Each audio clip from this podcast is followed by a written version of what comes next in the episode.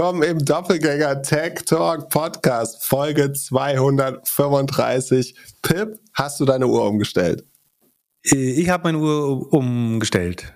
Teilweise, genau. Jetzt fällt mir gerade ein, äh, wahrscheinlich nicht. Nee, äh, mir fällt gerade ein, eine ein, die ich noch nicht umgestellt habe. Äh, tatsächlich. Also übrigens, ich, ja genau, der Podcast, ich war heute das erste Mal richtig zu spät im Podcast, weil äh, bei mir ist noch Viertel nach fünf. Nicht zu, ich muss ihn mal wegschmeißen, ist kaputt. äh, Podcast-Empfehlung übrigens, äh, Tomorrow Podcast mit Tom Junkersdorf und äh, Tim Stracke, dem Chrono24-Gründer. Fällt mir gerade ein, wo ich meine Uhr befummel, wen das Thema Uhren interessiert. Sehr gut. Und ich habe gehört, du bist im Gorillas Podcast in der ersten Folge zu hören. Auch eine Podcast-Empfehlung? Äh, scheint erstaunlich äh, erfolgreich zu sein, der Podcast. Also unheimlich erfolgreich. Aber ich muss auch sagen, ist ähm, einer, also nicht, ich glaube, ich höre keine True Crime Podcasts und so. Das heißt, ich kenne nicht das volle Spektrum, aber aus der Business, Wirtschafts, Marketing Landscape ist es der am hochwertigsten produzierte Podcast, den ich bisher erlebt habe, muss ich sagen. Also es ist eher so wie Masters of Scale oder Business Wars, also gut Originalstimmen mit äh, Erzählerstimmen, Meinungen und so weiter äh, zusammengeschmolzen. Äh, also sagen Produktiv Produktion würde ich elf von zehn Punkten geben. Inhaltlich ist, äh, also man muss, also ich finde den Namen äh, nicht perfekt. Ähm, Sekunde, Cash Runner. Äh, Cash Burners. Ähm, Oder Cash Burner. Ähm, ich habe es halt nicht nachrecherchiert, aber ich glaube, die, die Vertical Media oder wie die Mutter von Gründerszene heißt, haben in 20 Jahren nicht einmal Geld verdient äh, und wurden jetzt mit Business Insider verschmolzen. Ich weiß nicht, ob denen es zusteht, äh, sozusagen Startups als Cashburner zu bezeichnen. Aber also ich glaube einfach, man hätte einen anderen Titel nehmen können, der besser ist, aber das äh, muss ich auch nicht beurteilen. Ansonsten finde ich, ich finde es auf jeden Fall unterhaltsam. Äh, sagen die, die Story gut, gut verfolgt haben, die lernen vielleicht nicht so viel Neues. Äh, ansonsten man ist logischerweise immer nicht 100 Prozent ähm, damit zufrieden, welche Teile aus über zwei Stunden Interviews da dann rausgeschnitten werden und besonders verbreitet werden und so. Andererseits ist das eben die Wahl, die die Journalisten treffen. Und äh, von daher ist auch okay so. Also und ich, ich finde es schade, ich finde es eine vergebene Chance, aber das ist sicherlich auch bewusst, dass man, dass auch die Erzählerstimme sozusagen, also nicht 100% objektiv scheint. Das heißt, man hört so aus der Stimme raus, dass auch da so ein bisschen Anklage immer mit drin ist. Äh, ich glaube, das hätte man viel mehr den Originalstimmen überlassen können. Es gibt ja genug kritische Stimmen, also man hätte ja die stellvertretend denen mehr Gewicht geben können. Wenn dann die Erzähler schon sehr überkritisch sind, finde ich es immer, schadet das fast der Glaubwürdigkeit. Also ich finde es eher eine vergebene Chance. Zum Beispiel, dass das Wort illegaler Streik nicht vorkommt, äh, sondern dass es besondere Streiks sind und ähm, wilde Streiks bestenfalls, aber nicht illegale Streiks, fehlt mir so ein bisschen die Objektivität. Aber das ist ja auch, kann man das Format so wählen, wie man möchte. Äh, ich finde es vom Produktionswert auf jeden Fall ähm, die Schöpfungshöhe finde ich äh, beeindruckend. Aber ich habe auch erst die ersten drei Episoden gehört. Das kann, äh, ich bin fast traurig, dass man es nicht so durchbingen kann. Äh, ja, ja, ich habe auch. Also bis jetzt, ich glaube, wann kommt nächste Woche kommt wahrscheinlich die vierte.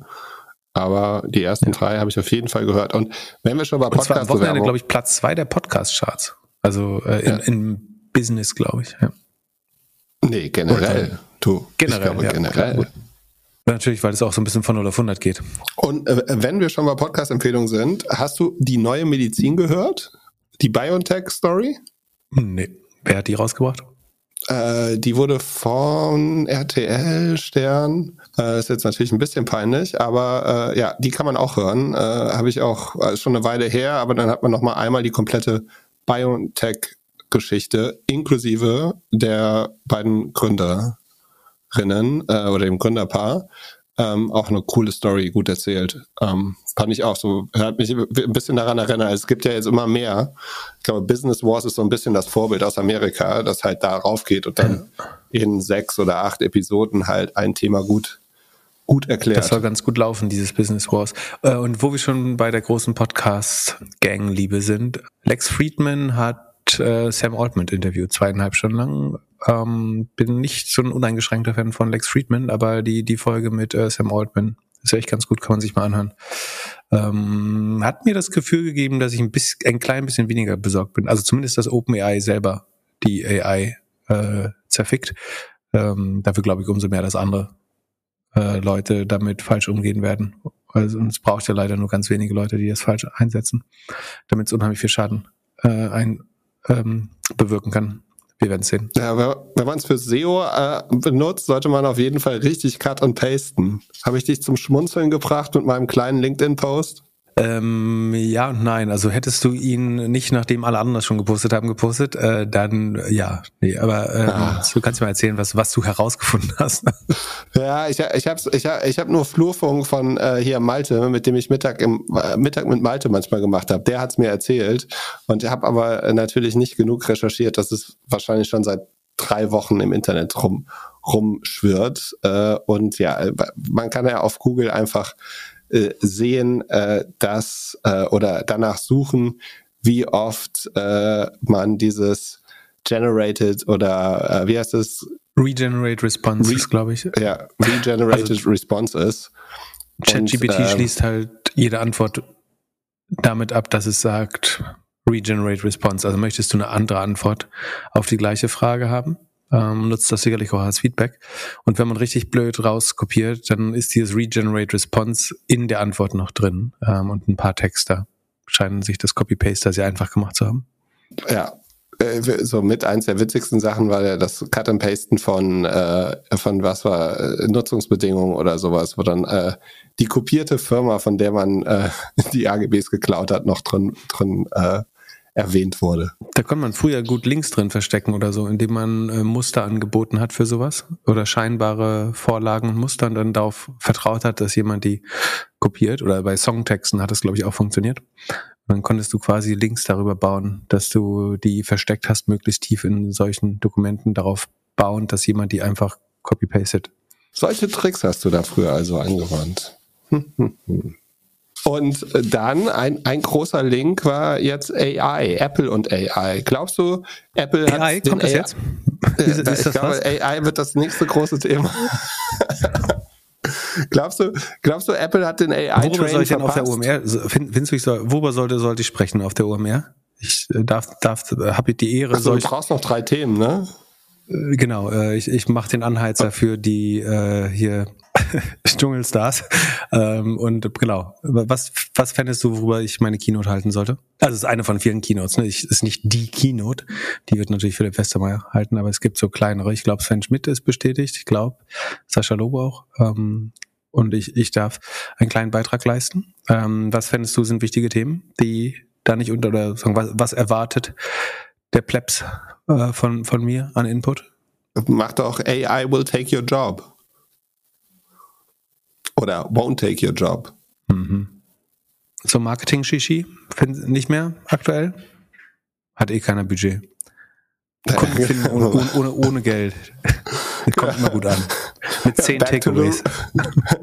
Back to the roots, SEO. Genau. Zurück zu Triple, Triple, Double, Double, wenn du kein Budget hast. zu überlegen, weißt du denn, was die anderen präsentieren werden? Also äh, Westermeier wird wieder German State of Internet machen. Sven Schmidt hat bestimmt irgendeine Fußballbande in der Präsentation. Und äh, ja, von dir wird irgendwas erwartet, irgendwelche Marketing-Tricks und Automatisierung. Oder du machst nochmal hier äh, Project A-mäßig, Beyond the Obvious oder The Obvious. Das wird, ach so, by the way, das wird der Titel wohl, glaube ich, für Project A. Keine Ahnung, ob man das schon verraten darf. Aber jetzt ist es raus. Äh, bitte was? Wo? Project A-Konferenz wird, glaube ich, jetzt The Obvious. Von okay. Beyond the Obvious letztes Jahr. Weil ich das kritisiert habe, letztes Mal? Möglicherweise. Na gut. Äh, ihr könnt mir ja sonst in der Doppelgänger Discord-Community schreiben, was spannende Inhalte für eine Keynote auf der OMR war. Oder du machst halt einfach eine Keynote nur mit AI du bekommst doch bestimmt irgendwo Zugang zu dem Google-Ding. Äh, in England und, und in Amerika gibt das doch schon. Und dann sagst du, hier, bau mir mal eine, eine, eine Marketing-Präsentation für 70.000 Entscheider in Deutschland. Und am Ende sagst du, diese ganze Präsentation habe, mit dieser Präsentation habe ich ja, nichts zu tun. Das habe ich schon mal woanders gemacht. Das finde ich gar nicht so, ja, verstehe ich schon. ist ganz lustig, aber bin noch ein bisschen unentschlossen. Wir finden am Wochenende, finden wir ein Thema für AI dich. zum Anfassen. So, aber du wolltest über äh, Apple und AI sprechen? Ja, äh, AI und Apple, äh, die, die sind ja bis jetzt noch relativ ruhig und ab und zu gibt's jetzt so eins, zwei Kandidaten, die das als Chance von Apple sehen, äh, die sagen, hey, Apple kommt, kommt später mit On-Device und super sicheres, super privates äh, AI-Gedöns äh, auf dem De Device und dadurch äh, gibt es wieder einen Grund, neuere Apple-Produkte zu kaufen. Also könntest ja zum Beispiel sagen, hier unser, unser Apple Chat funktioniert nur auf dem neuesten iPhone, auf dem neuesten iMac und dafür braucht ihr irgendwie den M3-Chip und so weiter. Glaubst du, das ist eine, eine gute Theorie? Glaubst du, die, während die jetzt die einzigen sind, die noch wirklich, wirklich ruhig sind? Also die anderen Großen haben ja alle ihre Sachen vorgestellt. Glaubst du, Apple erfindet AI neu und hat ihren iPhone-Moment? Mm, ich weiß nicht, ob die neu erfinden, aber ich glaube schon, dass Apple gar keine so schlechte Ausgangslage hat. Ich glaube, Google, Microsoft und so haben schon die ersten sehr guten Use Cases in ihren Worksuites äh, dafür. Aber ich glaube, Apple wird auch sehr schnell Anwendung finden für AI. Kann irgendwie das nächste Siri sein, kann aber auch sehr spezielle Apps und Anwendungen sein. Ähm, ich glaube, wie gesagt, dass dieses authentifizierte Kommunikationsfeature äh, mit biometrischen, mit biometrischer Authentifikation super spannend sein könnte, um iMessage quasi spamfrei zu machen. Und ich glaube, dass Apple am ehesten, das habe ich auch schon mal gesagt vor zwei, drei Sendungen oder noch ein bisschen länger her, dass ich glaube, dass Apple am ehesten das Unternehmen ist, dem du deine eigenen Daten geben wirst, um dein eigenes Modell. Also dass das Modell on-premise auf dem Device ist, wenn man das klein genug kriegt. Und dann, also die, die Chips werden ja noch immer leistungsfähiger auf dem Handy. Und die gleichzeitig werden die Modelle kleiner, insbesondere wenn man sie auf nur gewisse, für gewisse Use Cases braucht. Von daher könnte ich mir vorstellen, dass Apple als erster einfache Use Cases auf dem Device hinbekommt und dabei exklusiv deine Daten nutzen darf die du jedem anderen Unternehmen, also auch die, die du jedem anderen Unternehmen vielleicht nicht so gern zur Verfügung stehen, stellen würdest. Und das könnte schon ein Vorteil sein, glaube ich, für, für gewisse Anwendungen. Gerade so im Themenbereich ähm, Health, also Gesundheit. So, und so eine Art Assistent zu werden, ähm, also Sprachassistent zu werden, würde ich Apple fast am schnellsten zutrauen. Weil ich davon ausgehe, dass die Modelle selber nicht langfristig gar keinen so großen Unterschied machen. Und könntest du dir dann vorstellen, dass auch Externe nur auf einen gewissen Teil zum Beispiel draufgehen? Also äh, zum Beispiel Health, dass du deine, deine Zahndaten nur mit deiner Zahnärztin teilen kannst? Und äh, oder oder generell, also dass du du hast so eine Health-Mappe und die kannst du dann immer verschiedenen Leuten freigeben und die können die dann durchsuchen und durch, durcharbeiten. Ich bin ein großer Fan von dem Konzept, also deine eigenen Daten für Nutzer auch verfügbar zu machen. Das wäre eben bei zum Beispiel Suchdaten total spannend, um andere, um die, das Playing Field zu leveln, also die, das Schlachtfeld der Konkurrenten quasi ebener zu machen. Wäre es wahrscheinlich einfacher für neue Suchmaschinen, bessere Suchmaschinen zu bauen, wenn sie deine Suchdaten hätten und alles, was du bei Google an Daten hinterlassen hast. Ähm, das ist theoretisch schon möglich, aber nicht ohne technische Hürden. Und äh, die Hürden zu senken, also dass ich so ein Vault habe, ein Safe, ein Tresor, in dem meine Daten sind und ich die dann dezidiert einzelnen Playern zur Verfügung stellen kann, hielt ich für Innovation unheimlich innovationsfördernd ähm, vor allen Dingen, weil es die also Produkte ohne hohe Anlaufkosten so, sofort beginnen können, Wert zu entfalten, wenn das möglich wäre. Sei es meine, meine Gesundheitsdaten, sei es meine Location-Daten, meine Suchdaten, meine Kommunikationsdaten. Ähm, wenn ich zum Beispiel, also sagen wir mal, ich will so einen E-Mail-Client, der mir meine Antworten mitschreibt in meinem Stil, so das authentisch klickt. Ne? Also nicht so wie auf LinkedIn die Thought Leader, die sich von äh, Ghostwritern ihre Texte schreiben lassen, wo man sofort merkt, wenn man die Person einmal getroffen hat, ist nicht ihre Sprache, sondern ich will das auf meiner Sprache basierend äh, automatisch Antworten verfassen lassen. Dann geht es ja nur, wenn ich ihm eigentlich dem Modell vorher meine historische Kombination, zum Beispiel alle meine E-Mail-Ordner, äh, also meine Kommunikation zur Verfügung stelle. Und genau, dafür wäre das zum Beispiel super wertvoll. Und ich kann mir vorstellen, dass Apple, also es wäre schlau, wenn Apple dafür ein gutes Interface oder eine gute Plattform entwickelt, um das zu teilen zu können. Ähm, weil ich glaube, die meisten Nutzer würden Apple vertrauen, ihre, ihre Daten da als, ähm, als, wie soll man sagen, als Schleusenwärter zu, zu verwalten. Aber so ein richtig großes Datenpool, also auch sie haben Fotos, aber jetzt E-Mails zum Beispiel haben sie ja eigentlich nicht so viel, ne? Bisschen was, was, du, mhm. was sie da über iCloud anbieten. Aber ja, Dokumente hätten sie. Sie hätten halt, ja, alle Dokumente. Sie, sie haben Location, sie haben Kommunikation, sie haben ähm, eventuell Health-Daten, Gesundheitsdaten, Suchdaten. Haben sie Suchdaten wirklich? Ja, zumindest die interne Suche und die App-Suche Ich glaube, sie könnten auch sehr schnell Suchdaten bekommen. Und es wird ja viel diskutiert über die Brille. Angeblich kommt sie ja irgendwann. Manche sagen, sie wird nicht klappen, andere sagen, sie, sie, sie klappt. Ich, äh, ich denke, es wird funktionieren. Und ich glaube, also mein Vergleich wäre, dass die Oculus-Brille, also das ganze Zeug, was Meta da gekauft und macht, dass das ungefähr vergleichbar ist mit dem Palm Pilot damals. Also es gibt eine Hand von Nerds, die das Ding nutzen. Es funktioniert, manche finden es cool und denken, das ist die Zukunft. Aber dann braucht halt eine Firma, braucht es halt eine Firma wie Apple, die aus dem Ding halt ein Massenprodukt baut. Und von den Big Techs gibt es noch kein anderes Unternehmen außerhalb von Apple, die das wirklich schaffen könnten. Oder also die einzige Möglichkeit, dass AR, VR funktioniert, ist doch entweder von der Seite kommt ein kleiner Player und überholt alle oder es ist Apple. Äh, von der Seite kommt ein neuer Player, überholt alle, halte ich für sehr unwahrscheinlich. Ähm, ich glaube, dass AR am, am ehesten von Snapchat oder Apple gebaut wird. Ich halte die Chancen nicht für super hoch, aber wenn, dann sind sie, glaube ich, bei Apple am höchsten. Plus, dass es natürlich noch mal spannender ist, wenn du einen Voice Assistant hast auf AI basierend. Also du hast deine, wie heißen die Dinger? AirPods, AirPods. drin. Das wird letztlich dein neues Interface zum Computer, wenn die Voice-Assistenten jetzt besser werden ähm, oder die, die äh, Large Language Models. Dann ist das perfekte Interface dafür eigentlich der AirPod. Ähm, und zusätzlich wäre halt dein Ausgabemedium noch eventuell zusätzlich deine Brille. Und dann läufst du durch die Straße und sagst hier, zeig mir mal die Bumble-Profile oder welche Wohnung ich mir kaufen kann. Oder was, kost, was, kosten so, ein, was kostet so ein geiles Auto eigentlich? Richtig dafür, cool. würdest, dafür würdest du die Brille nutzen. Okay, verstanden. Wofür würdest du die denn nutzen? Erzähl mal einen coolen Use Case von der Apple-Brille. Bitte? Ich würde sie gar nicht nutzen, glaube ich. Aber. Äh, die Namen der Leute sagst, die gegenüber von mir stehen. Das bräuchte ich tatsächlich immer. ähm, und äh, ich, ich bräuchte immer so eine kleine Karteikarte zu der Konversation, die ich das letzte Mal hatte mit der Person. So, ich, ich vergesse immer, bei welchem Stand ich schon war. Ja.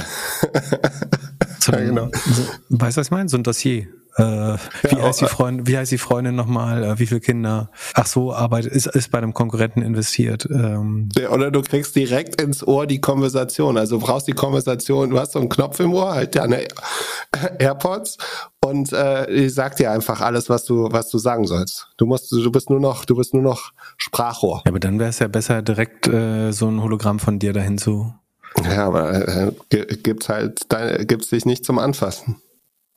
Werbung! Die heutige Doppelgänger-Folge wird von Scalable Capital gesponsert. Gehe jetzt auf doppelgänger.io slash scalable und bekomme die ersten drei Monate im neuen Prime Plus Broker bei Scalable geschenkt.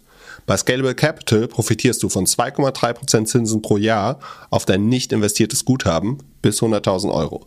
Investieren kannst du mit der Trading Flatrate so viel du willst. Aktien, ETFs und mehr sind dauerhaft ohne Ordergebühr handelbar. Wenn du, wie ich, auf Sparpläne setzen willst, kannst du das natürlich auch gebührenfrei tun. Alles in einem Paket für nur 4,99 im Monat. Einfach auf doppelgänger.io slash scalable gehen, Konditionen einsehen und anmelden. Wie gesagt, die ersten drei Monate im neuen Prime Plus Broker umsonst. Viel Spaß mit der weiteren Folge. Werbung Ende. Also worüber ich nachgedacht habe ähm, bei dem Interview mit äh, Lex Friedman Sam Altman ist, Sagen wir, du baust eine Intelligenz, die wirklich schlauer ist als die Menschen irgendwann. Da sind wir natürlich noch nicht, aber theoretisch. Dann wird die ja alle physikalischen Probleme, alle mathematischen Probleme, die wir noch kennen, innerhalb von Sekunden lösen. Wenn du also einmal über den Punkt drüber bist, dass sie schlauer ist, wird es Minuten, Tage, vielleicht Monate dauern, bis alle Probleme der Welt gelöst ist. Was ist dann unsere Next Frontier? Also wofür, wofür lebst du noch, wenn, wenn, wenn du hast ein Ding erschaffen, das versteht mehr von der Welt als du. Und ja. damit, damit ist doch der gesamte Sinn des Lebens. Also nicht, dass der Sinn des Lebens irgendwie nur Dinge discovern ist, aber ähm, der Sinn all der, der Zivilisation, Menschheit, da hast du was gebaut, was dich überdauert, übertrifft und das löst alle Probleme. Es erklärt die Dinge, die du, also nein, es ist eigentlich tut's Dinge, die du nicht mehr mehr verstehst. Dann bist du halt das dümmste, das zweit, dümmste, also das erstdümmste Tier auf dem Planeten. Das zweitschlauste, aber auch erstdümmste. Ja, würdest du zum Beispiel an einem Dienstagnachmittag in die Sauna gehen und die Zeit vergessen?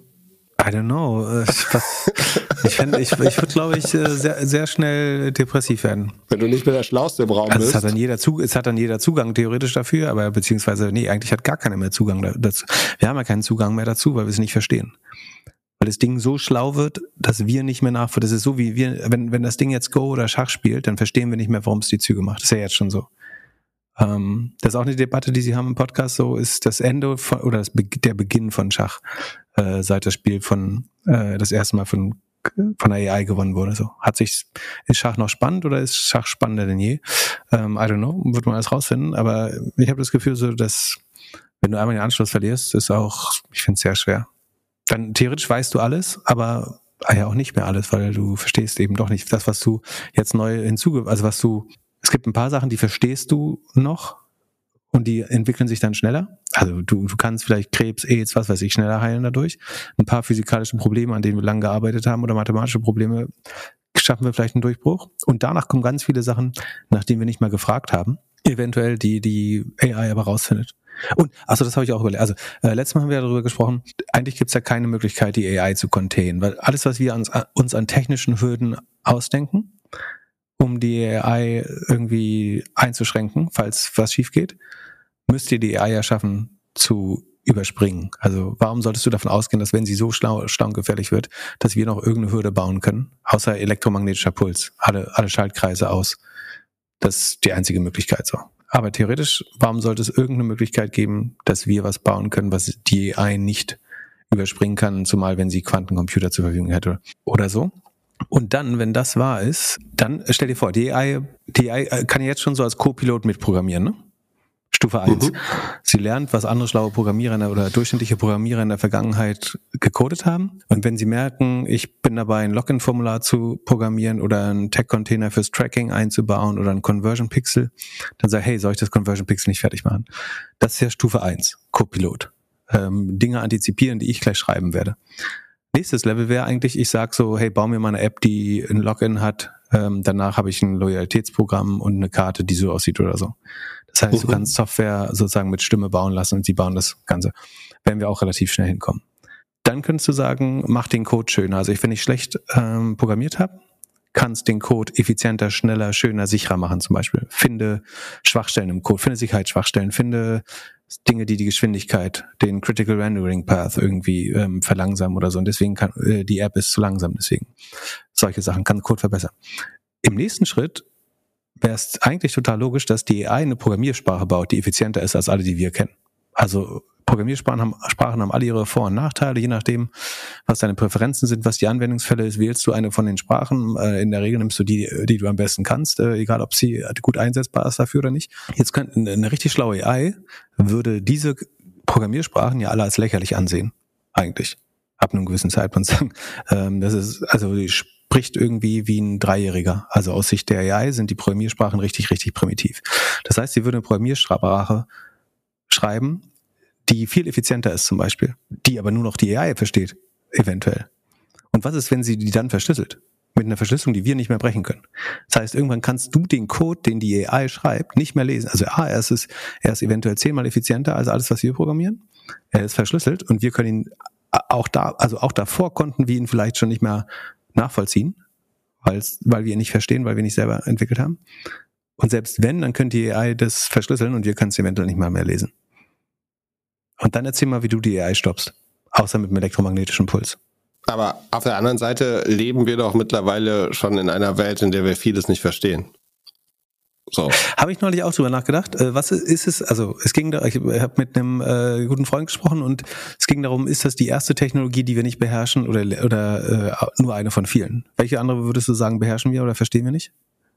Naja, verstehst du, wie dein, wie das Internet funktioniert, wie dein Handy funktioniert, wie dein ja, oder wie ein Auto schon. funktioniert? Also es gibt die Menschheit als Ganzes versteht das schon mal sozusagen, ähm, einzelne Leute sowieso und grundlegend auch. Aber ich habe es überlegt, so Atomkraft könntest du argumentieren, dass wir es eigentlich nicht 100% unter Kontrolle haben. Ähm, andererseits, die friedliche Nutzung haben wir einigermaßen unter Kontrolle. Die Gefahren, die sich durch die militärische Nutzung ergeben, ist es derzeit wahrscheinlich sinnvoll davon auszugehen, dass es mehr Leben verschont hat, als es gekostet hat bisher. Das ist immer bis der, bis der GAU eintritt, der größte anzunehmende Unfall, dann sieht das alles auch einmal ganz anders aus. Aber in der Vergangenheit wurden wahrscheinlich viele hunderttausend Leben gerettet, dadurch, dass es atomare Abschreckung gäbe, weil ansonsten hätten sich Länder viel mehr irgendwo die Köpfe eingehauen. Ansonsten, von da gehe ich schon davon aus, dass wir die meisten. Also man könnte äh, Bio, Biowaffen, ähm, irgendwelche Laborviren, die aus dem Labor ausbrechen oder auch nicht, ähm, Darüber könnte man reden, ob wir die 100% unter Kontrolle haben oder ob die irgendwann mutieren und außer Kontrolle geraten. Wie auch immer. Ähm, das stand alles gar nicht im Trello-Board. Wie sind wir hier gekommen? Okay, das, ähm, lass uns über was Trivialeres reden. Was ja, ist doch, denn deine ah, nächste? ja, Moment, Moment. Eine, eine Sache ich, ich, ich weiß, was, ich, weil ich habe eine bessere Überleitung. Wenn, wenn das alles passiert, was können wir denn mit der überflüssigen Zeit? Was macht die Menschheit mit der überflüssigen Zeit dann? Wie heißt das? Gibt den, gibt den Leuten äh, Bier und Sport? Nee, äh, Spiele. Brot und, und Spiele heißt es, glaube ich, aber. Brot und Spiele. Äh, ja, es ist soweit. Ich, ich hab, es ist mein AI-Hedge. Ich habe seit ein paar Wochen ein neues Thema und zwar Pickleball. Es ist eigentlich, äh, wir, wir, es hat damit angefangen, dass wir beide Tischtennis gespielt haben. Pickleball klingt für mich wie eine Kategorie auf Pornhub oder so, aber ich bin gespannt, was da jetzt noch kommt.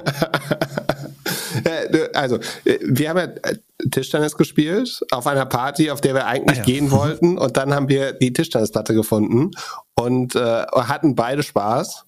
War auch recht sportlich. Und das musst du jetzt vorstellen auf dem Feld. Also Pickleball ist wie Tennis mit Tischtennisschlägern, einem Plastikball mit Löchern auf einem Feld so groß wie ein Badmintonfeld und einem Netz ungefähr so hoch wie ein Tennisnetz. Einfach gesagt, es ist Tennis für Anfänger oder ältere Menschen. Also ich sagen, es klingt so ein bisschen wie Vapiano, als wenn du die, die schlechtesten Aspekte vieler verschiedenen Geschäftsmodelle zusammenpackst. Also, ja, würde ich nicht sagen. Also ein Schläger sieht so ungefähr so aus. Warum also ist es besser? Okay, Glück was, was wie der George, die George Foreman Pfanne aussieht äh, in, in die Kamera. genau. Okay, also was warum ist es besser als Tennis? Wir machen jetzt Differentialanalyse hier. Warum ist es besser als Tennis? Wesentlich schnellere Lernkurve. Du musst nicht mehr von, also du schlägst von unten auf, der Platz ist kleiner, du hast viel schnellere Erfolgserlebnisse und du kannst auch gegen Leute spielen und es macht Spaß. Jetzt zum Beispiel Vergleich Tennis und äh, okay, und das und, kann ich mit Federball auch, ne, also Badminton. Warum Badminton kann kann auch einige, also man kommt von 0 auf 50, kommt relativ, jeder relativ schnell bei Badminton und oben wird's dann schwerer es ist gut vergleichbar mit Badminton. Es ist sogar entstanden in den 60er Jahren, weil jemand den Badminton ähm, nicht gefunden hat und man dann geguckt hat, wie kann man alternativ die Kinder bespaßen.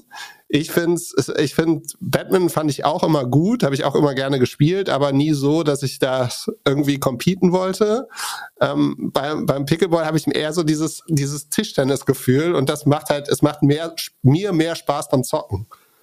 Und du guckst nicht immer so nach oben. Also ein bisschen wie dieses Paddleball oder wie heißt das am Strand? Ja, genau. Und das macht auch Stimmt, beim, Spaß. beim Badminton kriegt man mal einen steifen Nacken. Okay, also wie, wie, wie das am Strand, nur mit Netz. Genau. Kann man es auch als Nudist spielen, so? Im äh, Nudistencamp? Ja, aber du, äh, du kannst das, äh, wie du das in Berlin in der Sauna machst, ist mir komplett egal. ähm, Okay, Pickleball. Und äh, ja, hast du schon, Fall, ich, äh, in Stangl wird das erste Pickleball-Turnier äh, geplant? Ja, Können die Tennisabteilung einpacken? Also äh, erstmal muss man ja sagen, ähm, vielen, vielen herzlichen Dank, Pip. Du hast mir die Domain verraten und ich habe sie natürlich sofort gekauft. Ich habe mir auch die .com gegönnt. P-I-Q-Q-L-E. Oh, ja, rat mal. Ähm, kommt drauf an, ob sie vorher in Benutzung war. War vorher in Benutzung, hatte so eine IT-Bude. 5000 Dollar. Nee, weniger. Unter 2000 Krass. über Internet X. Ich habe überhaupt nicht verhandelt. Ich habe einfach, wie, wie, wie wenn ich mir ein paar Socken im Internet kaufe, sofort kaufen gedrückt. Also wir haben das so ein bisschen umgebrandet von Pickle, P-I-C-K-L-E auf Pickle mit Doppel-Q. genau. Weil wahrscheinlich die Lizenz für das eigentliche jemand besitzt auch schon.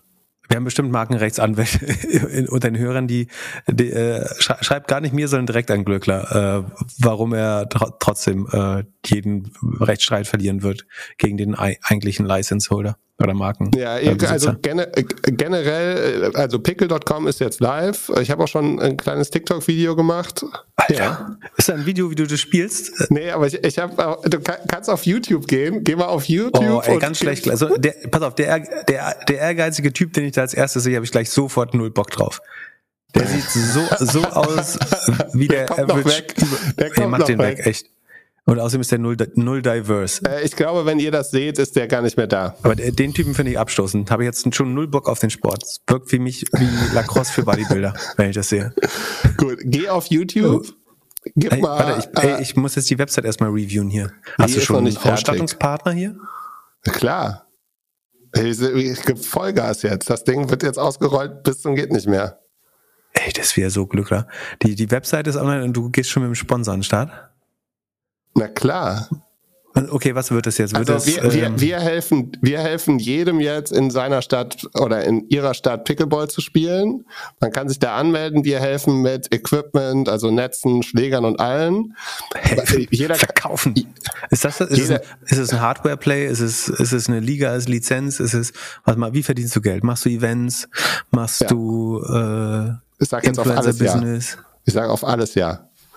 Also ich glaube, es ist ein, ein Spiel, ein Zwischenspiel zwischen also Community, Events und äh, Hardwareverkauf. Aber es ist, also in Amerika spielen das jetzt fünf Millionen Leute. Da gibt's Hochrechnungen, dass das irgendwann Ende 2030 bis zu 30 Millionen oder sogar 40 Millionen sein könnten. Wir haben jetzt gerade, letzte Woche kam raus, dass im Central Park in New York jetzt eine große Anlage gelauncht wird. Dort gibt es schon drei Ligen und alles. Und in Deutschland spielen das aktuell vielleicht maximal 2000 Leute. Hast, hast du einen Discord? Gibt es schon Pickle Discord? Na, ich glaube, das Discord ist zu, ist zu jung für das Thema. Also es ist schon eher ein älterer Sport. Ah, alte Männersport? Und äh, ja, ich, Golf mit Bewegen. Genau. Es ist äh, für, für alle, die kein Tennis, kein Squash, äh, kein Badminton mehr spielen können, ist das perfekt. Ah, pass auf, wir machen, äh, wir machen eine Pickleball-Tour. Wir verbinden, wir wollten ja eh eine Doppelgänger-Tour durch Deutschland machen. Wir das machen eine Pickleball-Tour. Das ist Sport für uns. Wir die, die, die German, großes, German Pickle Opens. Ja, wir könnten auch ein großes Turnier machen. Westermeier mit Sven Schmidt gegen dich und mich. Das äh, wäre wär super das Entertainment. Das wäre mega lustig. Ich sag dir, ich sag dir, es wird Ende die des Jahres. Die sind beide so furchtbar ehrgeizig.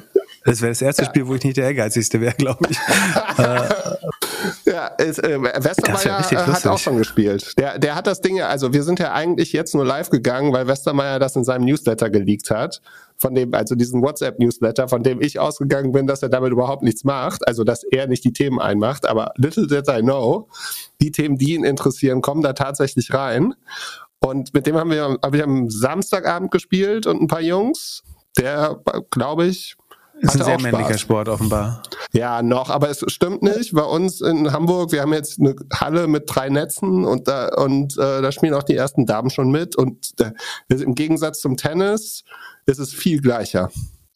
Also ich finde, beim, beim Tennis hatte ich immer das Gefühl, man hat, merkt schon irgendwie den Unterschied beim, beim Aufschlag und allem. Das hast du da halt überhaupt nicht. Es ist wirklich der neben Golf der einzige Sport, den du über Generationen in einem ähnlichen Level spielen kannst. Vor allem im Doppel macht es halt super Spaß, weil du halt wenig... ist, das der, ist das der große Vorteil von Golf? Ja, einer. Dass du, egal wie immobil oder alt du wirst, äh, nicht mehr, nicht mehr, also dein, dein Fortschritt ausgeglichen wird von deiner Gebrechlichkeit.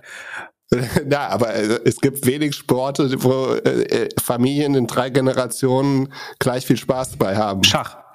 Ja, gut, wenn man so schlau ist wie Schachmatt, meine ich. äh, okay. Ja, also okay, mal, mal gucken. Es ist alles jetzt, es ist alles jetzt ein bisschen, äh, bisschen schnell. Also jeder, der helfen will, kann sich melden. Ich habe noch ein schönes YouTube-Video ja, mit der Hilfe weg. von Jan gemacht. Willst du es dir angucken? Willst du es kommentieren? Ja, damit. Aber mach den Typen okay. weg. Das ist richtig unsympathisch. Guck mal, wie verspannt der aussieht auch schon im Gesicht. Kennst du den äh, Stockfoto? Nein. Geh auf YouTube, gib ein P-I-Q-Q-L-E. Oh Gott, sieht das furchtbar aus. Was ist das Logo? Also ich, ich sehe zwei. Oh, Sekunde. Ey, du musst mal einen Filter nutzen oder vorher so ein bisschen abhudern. da hatte ich keine Zeit für. Grandios. Äh, wenn man's nicht, muss man sich anschauen, wirklich. Äh, ansonsten versteht man witzig. Ähm, ja, sehr lustig. Als, als MVP. Aber die Leute sehen doch nicht so aus, wenn sie Spaß haben. Und sehen auch sehr rich white aus wieder. Aber ja, es ist, äh, genau, die, wir haben noch keine Videos bei uns äh, in den Sachen gemacht. Äh, ist natürlich alles ein bisschen last-minute zusammengeschustert, aber ja, es ist, wird, glaube ich, ein witziger Sommer. Das spielen wir draußen oder drin? Geht alles natürlich? Beides. Beides. Also kannst Und wie, du eine wie Halle. zählt man? Ist, ist, ist, ist okay, Moment, sag mir bitte, dass die Zählweise besser ist als bei Tennis. Ja, also die Zählweise von Tennis elf. hat. Elf. Also wie bei Tischtennis? Nee, sondern du kannst nur einen Punkt machen, wenn du Aufschlag hast. Wie beim Volleyball. Das ist schlau. Sich vom Genau. Volleyball abschauen ist immer schlau. Ja, es ist mega simpel, es macht Spaß. Äh, Vielleicht ähm, haben wir ja eine Möglichkeit, am, am Freitag kurz zu spielen. Ich bringe Schläger und Bälle mit. Äh, äh, kann, kannst es ausprobieren. In hier Dingsbums da, am, am Rhein, Main, Rhein? Schon Genau, vergessen. an der WAU, Da gibt's, wenn wir Freitag äh, dort sind. Du bringst Schläger mit? Ich bringe Schläger mit. Mal gucken, vielleicht gibt's da eine Halle. Wenn, Komm mal aus dem Osten, Tennis spielen. Ich habe mich, als ich das erste Mal Tennis im Fernsehen gewundert habe, habe ich mich gewundert, wo die Schulwand ist, wo man mit dem Tennisball gegen, gegen spielt. Ähm, dass man das so auf Plätzen mit Netz gegeneinander spielt, war mir gar nicht klar. Bei uns gab es immer, dass die, jedes Ossi-Kind weiß, Tennis geht eigentlich so, dass man zu zweit gegen eine Schulwand spielt, wobei äh, DDR-Schulwände hatten sie da, wo die, die, wo die kleinen Steine in Beton eingelassen wurden. Da war quasi die Netzkante. Darunter war so ein, so ein schwarzer, geteerter Bereich. Der war das Netz. Da drüber fing die graue Betonmauer an. Das war das Spielfeld. Ähm, und dann war so auf dem Boden ein Tennisfeld gesprayt. Und das erste, als ich das erstmal Wimbledon gesehen habe, dachte ich, schön, das gibt's auch mit, gibt's auch mit Rasen und Netz, geil. ähm, Wirklich? Naja, äh, ja, leider Wirklich? schon. Äh, Oh, wow. oder vielleicht war es auch nur an meiner Schule so. Aber ähm, und wir, wir haben mit äh, Holzkellen gespielt natürlich. Nein, Spaß. Ja, Es, gibt- es gibt noch eine andere Trendsportart, die ähnlich ist, Paddle. Ähm, die spielst du in einem Glaskasten. Das ist noch ein bisschen mehr wie Squash mit einem Tennisball. Ich finde es ein bisschen, bisschen schwieriger. Pickleball ist halt echt, echt, echt einfach. Äh, Leute aus Münster werden wahrscheinlich noch Speckbrett kennen. So, äh, das, das wurde da ab und zu mal gespielt. Und äh, ja, während du die Mission hast, dass sich alle Leute, äh, dass alle Leute schlauer werden, äh, denke ich, das macht die AI. Ich mache jetzt die Mission, ich mache alle Leute fitter. Bis, kann man bis ins hohe Alter spielen, denkst du? Ja.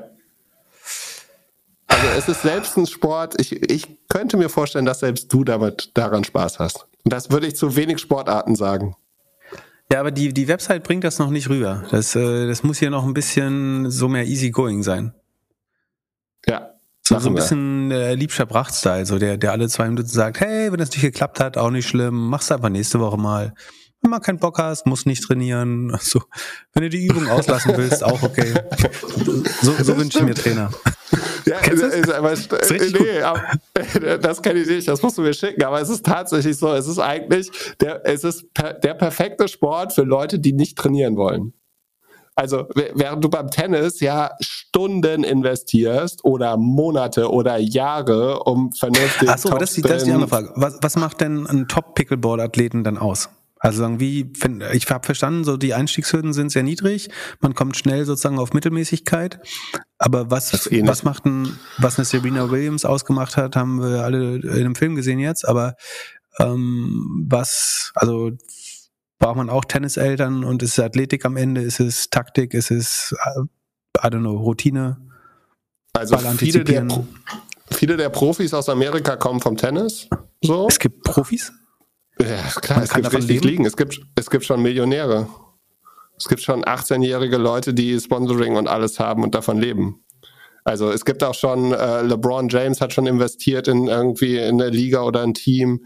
Gary Vaynerchuk ist natürlich auch Ich sehe schon, dabei und so. Lollipop äh, macht jetzt einen Pivot von Podcast-Werbevermittlung zu Influencer-Plattform für Pickleball-SpielerInnen. Äh, nee, wir machen beides. Meine Motivation an dem Ding ist, dass es echt mega Spaß macht und es es einfach noch nicht in Deutschland richtig gibt. Da das Ding am Freitag geleakt ist, habe ich gedacht, oder fast geleakt ist, Okay. ähm, die Marke ist ja nicht raus, habe ich gedacht, jetzt, jetzt fangen wir einfach an und machen Build in Public. Okay, Also deutscher jeder, der spielen will, Ecclestone, ich einfach- wünsche dir viel, äh, viel Erfolg dabei und bin gespannt, äh, wie sich das weiterentwickelt. Freue mich auf meine erste Runde Pickle. Ähm, P-I-Q-Q-L-E.com. Ähm, und Glückwunsch, dass ihr die Domain so günstig geschossen habt. Hätte ich nicht gedacht. Ist ein guter Brand. Ja. Äh, wenn ja, viel, der eingefallen ist, der muss krass schlau sein. Ähm, Hast du noch andere Fragen ja. heute? Nee, unfassbar, wie schnell du auf den Namen gekommen bist und wie, wieso ich nicht drauf gekommen bin. Das wird mich mein Leben lang, lang. Ja, aber äh, ich finde, äh, 20 Prozent der Firma sind vollkommen äh, Geschenk genug dafür.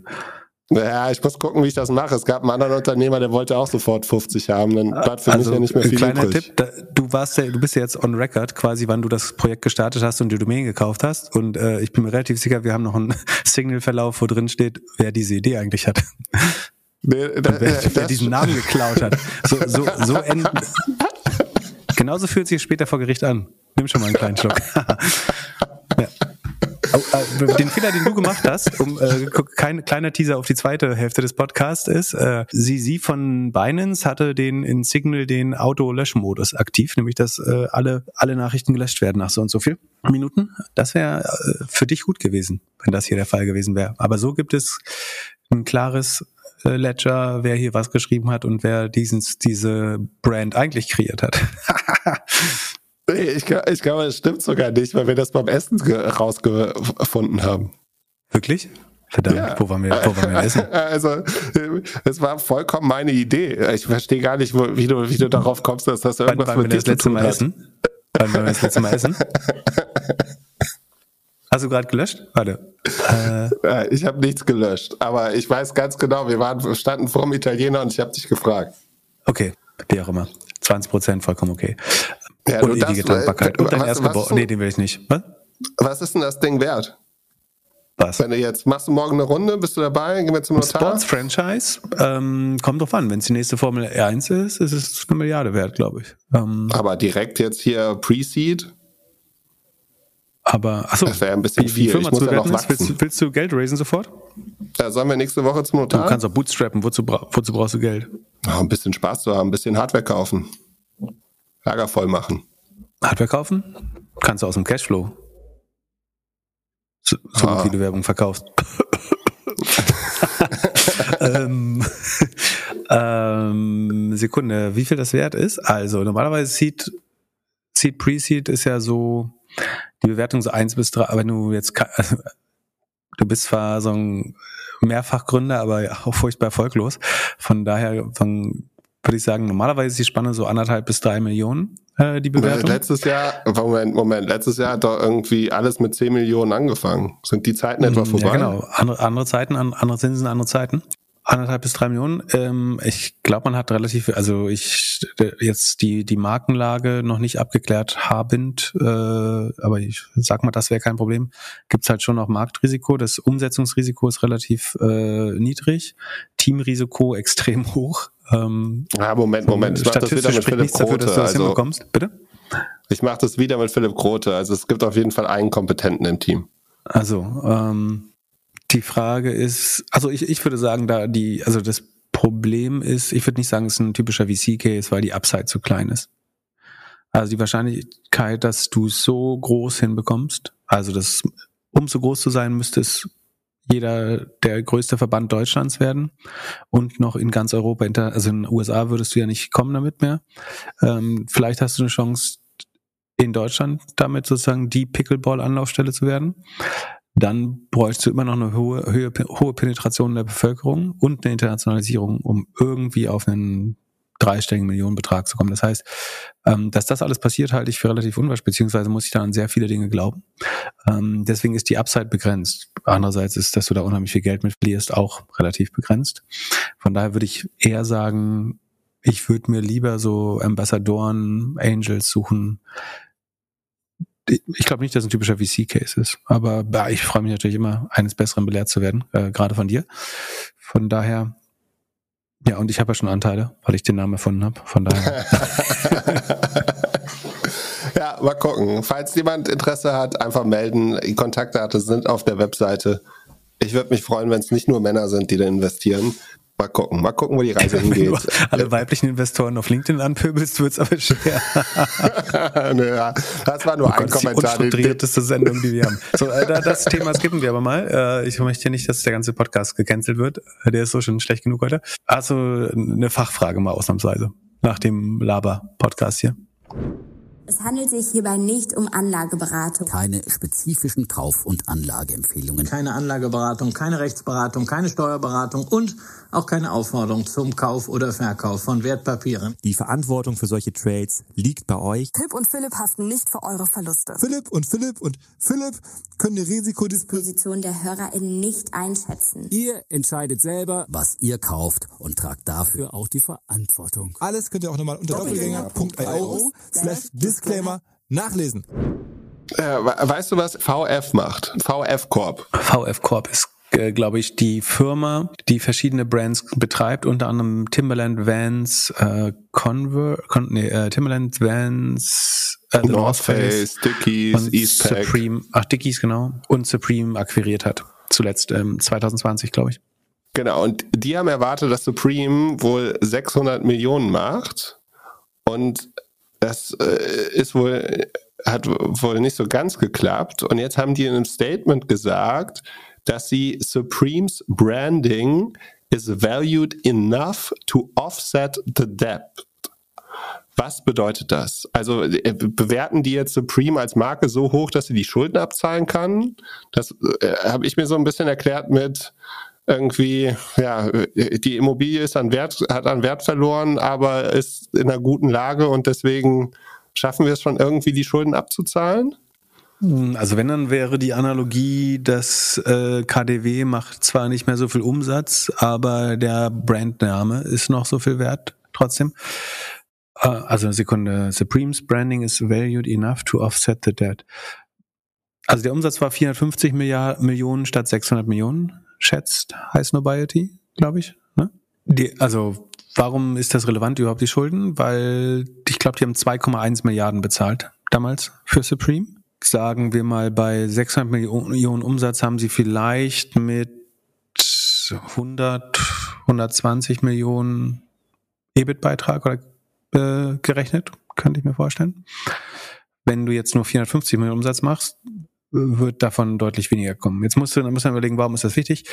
Die, um diese 2,1 Milliarden aufzunehmen, also in 2020 heißt das, man ist irgendwie zur ähm, Credit Suisse oder ähm, Societe Generale gegangen und hat gesagt, Bonjour mes amis, äh, ich brauche zwei Milliarden und möchte nur vier Prozent Zinsen dafür zahlen. Und die haben gesagt, hier unterschreiben wahrscheinlich. So, weil es gab Nullzinsen, ist trotzdem noch relativ risikoreicher Junkbond, also ähm, Junkbond würde man sagen, sozusagen Hochrisiko und äh, hochrisikoreiche Unternehmensanleihen. Ähm, das heißt, du zahlst so vier fünf Prozent über dem äh, Marktzins. Und deswegen hätte man 2020 wahrscheinlich vier fünf Prozent Zinsen gezahlt. Bei zwei Milliarden sind das ziemlich genau 100 Millionen, die man verdienen muss. Ne? Das würde ja passen zu dem Rechenbeispiel gerade mit 600 Millionen Umsatz und 100, 120 Millionen äh, Gewinn. Wenn du jetzt weniger Gewinn machst, äh, hast du A das Problem, dass du weniger Gewinn machst und diese 100 Millionen vielleicht gar nicht mehr bezahlen kannst, die damals als Zinsen schon angefallen sind. Wobei, ich gehe jetzt von 100 Prozent Finanzierung aus. Ne? Man würde es natürlich nicht zu 100 Prozent finanzieren, aber wir, der Einfachheit halber rechnen wir erstmal mit 100 Prozent Finanzierung. Also sie hätten es komplett kreditfinanziert äh, übernommen. Und jetzt haben wir zwei Sachen. Also einerseits sind die Zinsen gestiegen. Das heißt, würdest du jetzt die Anleihen neu umschulden müssen, sagen wir, die wurden vielleicht nur für, was sie hoffentlich nicht gemacht haben, aber die wären nur für drei Jahre aufgenommen worden, dann müssten sie jetzt dieses Jahr die Schulden ablösen und auf einmal müssten sie für die gleichen Schulden ähm, wahrscheinlich eher neun bis elf Prozent Zinsen zahlen, statt ehemals vier bis fünf. Das heißt, der Schuldendienst ist doppelt so hoch. 200, äh, ja, 200 Milliard, Millionen auf 2,1 Milliarden. Ähm, da ist die Tilgung noch nicht drin, das sind nur die Zinsen. Also man zahlt auf einmal 200 Millionen statt 100 Millionen. Und gleichzeitig macht die Firma weniger Cashflow. Um, also aus dem Cashflow sind die Zinsen zu begleichen oder aus dem Operating Cashflow sind die finanziellen Verpflichtungen inklusive der Zinsen für die Übernahme zu begleichen. Das heißt, die gesamte Übernahme kann sich theoretisch so drehen, dass sie jetzt unprofitabel ist oder Geld verbrennt äh, monatlich. Das heißt, die Schulden sind weiterhin da eventuell. Die, das Asset ist nicht in der Lage, seine, den Kapitaldienst zu leisten. Also diese 200, also die Umschuld höchstwahrscheinlich ist so, dass die Schulden langfristiger aufgenommen worden sind. Das heißt, das alles passiert eher marginal und eher über die Zeit. Aber es ist schon ein Hochrisikogeschäft, eine Marke zu kaufen, die dann eventuell in der Beliebtheit dreht. Ähm, oder ich meine, ich bin mir sicher, die haben eine hohe Rohmarge und anständige operative Marge. Also ich würde schon 20 Prozent operative Marge mir vorstellen können bei Supreme. Das wären eben diese 120 Millionen bei 600 Millionen Umsatz. Aber das alles würde jetzt, wenn die, der Umsatz tatsächlich nur 450 Millionen war ähm, und die Zinsen steigen, dann wird es sehr lange dauern, diese Übernahme positiv aussehen zu lassen, wäre mein Kalkül. Es sei denn, die haben die Hälfte oder zwei Drittel mit Eigenkapital. Selbst bei der Hälfte Eigenkapital wäre es immer noch kompliziert. Und das Gleiche ist halt eigentlich das, was gerade in der Immobilienbranche auch passiert. Ne? Dass zu Niedrigzinsen irgendwie zu, und hohen Preisen Häuser gekauft worden sind. Jetzt fallen die Preise und die Zinsen steigen. Ähm, das ist gar nicht so viel anders, außer dass Mieten nicht zurückgehen in der Regel. Also Mieten werden nicht billiger. Das ist der einzige Vorteil, während der Umsatz von Supreme zurückgehen kann. Aber zumindest die Häuserwerte sinken gerade und die Zinsen steigen. Deswegen haben sich ja, also im Nachhinein wirkt es, als wenn einzelne die, die REITs, also die Real Estate Investment Trust, die äh, börsennotierten ähm, Immobilienfonds in den USA, ähm, liegen alle relativ schief in der Ecke. Ähm, vielleicht auch ein paar deutsche Immobilienfinanzierer. Genau, also ein gro großer Schwenk im Zinsszenario ist immer ein Problem natürlich für Leute, die Fremdkapital finanziert Dinge übernommen haben. Es kann Private Equity Unternehmen betreffen, kann Immobilienfinanzierer. Äh, Commercial Real Estate ist ja gerade die größte Bubble, die man in den USA äh, vermutet, weil die Office Buildings, also Retail wird, also der Handel wird eher sterben, die Malls sind leer, das sieht man inzwischen nicht nur in den USA, sondern auch hier. Boah, ich war gestern, vorgestern in der untersten Etage der Mall, die um die Ecke ist, ähm, weil da der Lebensmittel-Einzelhandel drin ist, der Ankermieter. Da ist halt um den Ankermieter sind vier leere Flächen. Ähm, also das Untergeschoss wird bald komplett leer sein. Da stehen so nette Sachen an der, an der Wand über Diversity, Sustainability und Zebras und Tiere und keine Ahnung. Aber dieses Untergeschoss ist, würde ich sagen, schon 60 Prozent ähm, nicht ausgelastet. Gerade ist echt brutal. Wie auch immer. Also der Handel ähm, ist nicht in der Lage, die Handelsflächen auszulasten, die Officeflächen. Ähm, ist mir auch diese Woche wieder aufgefallen. Ich kenne eigentlich kein Büro, in dem ich im letzten halben Jahr war, wo mehr als 15 Prozent Auslastung drin sind. Also es gibt überall leere Tischreihen ähm, gleichzeitig haben wir Wohnungsnotstand, was komplett absurd ist eigentlich, dass 85 Prozent der Officefläche, zumindest in Technologieunternehmen, leer ist. Das heißt, es wird schwer, gute Mieteinnahmen rauszuholen langfristig, gerade wenn die Tech-Firmen auch sparen müssen. Also wenn es äh, sagen alles hart Arsch auf Kante kommt, äh, wie sagt man das denn, wenn es schlimm wird? When shit hits the fan. Hart auf hart? Äh, genau, wenn es äh, hart auf hart kommt, dann wirst du irgendwann auch überlegen, ob du dir eben nicht mehr das äh, 2400 Quadratmeter Büro am Potsdamer Platz leisten willst. Ja, und gleichzeitig wurden die halt zu günstig finanziert, alle, und zu teuer eingekauft und sind nicht gut ausgelastet. Und äh, weiß nicht, wie, wie viele Trillionen diese Bubble groß ist, aber ähm, andererseits, ich glaube, es ist total opportun, das umzuwidmen, wenn die Städte es erlauben brauchst natürlich die Genehmigung, dieses Rezoning zu machen in den USA. Aber wenn du es um bei Twitter versucht man das ja schon im Kleinen, dass man Schlafräume im Office macht. Aber ähm, theoretisch kannst du, glaube ich, Office-Buildings auch gut in so Studentenhotels oder ähm, sowas umbauen. Fände ich eigentlich ganz cool. Also die gesamte Commercial Real Estate Branche in den USA ist quasi höchstwahrscheinlich overleveraged und trägt ein großes Klumpenrisiko äh, mit sich. Und das ist ja das nächste, wo jetzt die Libertären sagen, da brauchen wir ganz dringend einen Bailout, Backstop äh, oder welche Government Intervention auch wieder, um die, die Immobilieninvestoren rauszuboxen. Äh, hat es deine Frage beantwortet? Achso, die Frage war, warum der, äh, der Brand, also der Brand Goodwill Goodwill ist ja das, was man bei einer Übernahme zu viel zahlt. Über die, also die Firma hat so und so viel Assets, was bei Supreme noch in der Kasse war, ihre Lagerbestände, ihr Büro, ihre Büroeinrichtungen und so weiter sind die Assets. Jetzt haben sie aber, sagen wir, die Assets waren vielleicht 400 Millionen und sie haben jetzt aber zwei Milliarden bezahlt für Supreme. Das heißt, die anderthalb, 1,6 Milliarden darüber, 1,7 Milliarden drüber sind Goodwill. Ähm, den Goodwill schreibt man halt auf die Brand und ähm, die letztlich in die Ewigkeit monetarisierbar ist, was natürlich nicht stimmt. Und sie sagen quasi, dass der Gegenwert dieser, dieses Brand Equities, was nichts anderes als das Brand Goodwill ist, ähm, ist eben, ist noch genug wert, um die Schulden, ähm, ein Gegengewicht für die Schulden zu bilden, wenn ich das richtig ähm, verstehe. Das ist aber die Frage, ob die Brand nicht erodiert wird, dadurch, dass sie jetzt eine Schwesterbrand von Eastback Rucksäcken ist oder wenn Schuhen oder Ben-Hosen. Ähm, von daher bin ich mir nicht so sicher. Ich glaube schon, dass die, dass sie im Nachhinein glücklicher wären, die Akquisition nicht zu machen. Ja, LWMH hätte mehr draus gemacht. Ähm, das weiß ich nicht, aber ich war, in meiner Meinung hat Supreme schon auch funktioniert, weil sie eben, weil sie unabhängig waren und Dinge anders gemacht haben. Ja. Ist die Frage, kannst du sowas überhaupt verkaufen? Und so tun, als wenn, als wenn es niemand merkt. Oder wird es zu Ankerkraut? Ja, genau. Ist ja ein ähnlicher Case. Also und hier VF, also der Aktienkurs, ich glaube, die haben zwei Drittel ihres Kurses äh, im letzten Jahr, also ihre Marktkapitalisierung verlieren letztes Jahr, weil wenn dein, ich, die haben, äh, Sekunde, habe ich das hier offen? Okay, gerne nochmal checken, falls ich nicht recht habe, aber meiner Meinung nach haben die ungefähr 11 Milliarden an Schulden und ungefähr eine Milliarde an Cashflow. Das ist ziemlich genau der, wenn die Schulden langfristig, also wenn die Schulden weiter steigen, könnte es sehr schnell sein, dass der operative Cashflow von den Schulden oder vom Kapitaldienst, der geleistet werden oder Zinsdienst, der geleistet werden muss, um die Schulden zu refinanzieren, größtenteils oder mehrheitlich aufgefressen wird. Also ähm, das ist, warum VF äh, Brand, wie heißt das, VF Corp gerade nur noch ein Drittel wert ist. Weil bei Nullzinsen ist es geil, verschuldet zu sein und, und sich Cashflow von Unternehmen eingekauft zu haben. Wenn der Cashflow aber sinkt und die, ähm, die Schulden, äh, also die Zinsen steigen, dann deleverage du das eben in eine ganz hässliche Richtung. Äh, und das ist, glaube ich, warum die Firma jetzt deutlich weniger attraktiv aussieht. Aber dann und, äh, müsste da nicht jeder Hedgefonds jetzt langsam Probleme bekommen? Mm. Also ist das nicht das normale Hedgefonds uh, Private Equity Business? Ja, ich würde sagen eher Private Equity. Also Hedgefonds haben auch ein Leverage, klar. Ähm, also was man schon, es ist schon so, dass jede weitere Zinserhöhung bringt die Gesamtwirtschaft äh, noch mehr in, also dieses Deleveraging passiert in mehr und mehr Industrien, klar. Ähm, wobei bei Private Equity würde ich sagen, ist es, also,